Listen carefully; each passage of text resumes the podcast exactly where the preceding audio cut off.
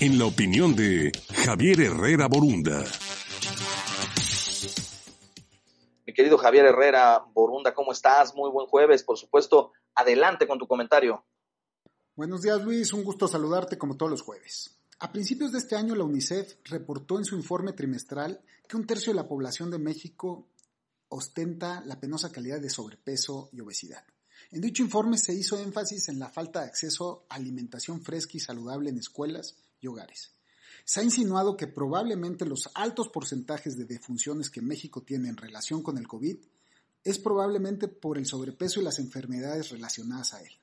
Solo cuando concluya la pandemia se harán los estudios internacionales serios sobre el manejo que de la enfermedad dieron los países. Y ahí veremos si realmente fue el sobrepeso el principal culpable o hubo otros. Tal vez el hecho de que no hicimos pruebas suficientes nos ha arrojado una relación falsa de infectados versus defunciones. ¿Quién sabe? Mientras tanto, tampoco nos podemos quedar cruzados de brazos, porque sea o no la obesidad culpable de las altas muertes de COVID, el hecho real es que sí es el principal culpable de otras enfermedades que ponen estrés a nuestro sistema de salud. Por la vía jurídica se han intentado soluciones al problema. Se ha logrado gravámenes a productos azucarados. Recientemente se logró el etiquetado frontal claro de productos, lo cual en países como Chile ha funcionado. Y más recientemente en Oaxaca se aprobó una reforma a una ley local que prohíbe la distribución, venta y suministro de alimentos chatarra a menores de edad. Es un hecho que se ha vuelto una preocupación nacional la calidad alimenticia de nuestra población. La pregunta obligada es, ¿qué tan benéfica y equitativa será prohibir de tajo la venta de dichos productos? Prohibir la venta de cigarrillos y bebidas alcohólicas en menores no ha causado que baje el tabaquismo y el alcoholismo.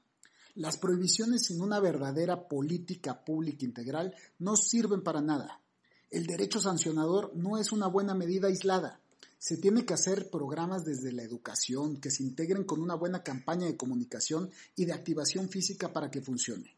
La ley no es una varita mágica y un gran defecto que tienen nuestros gobernantes es pensar que todo se arregla por cambiar un artículo de la ley. Nada más falso.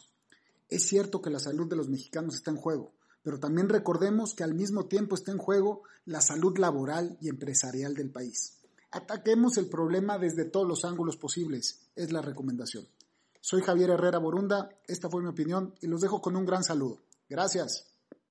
Gracias a Javier Herrera Borunda, por supuesto, por su comentario. Lo escuchamos el próximo jueves. Vamos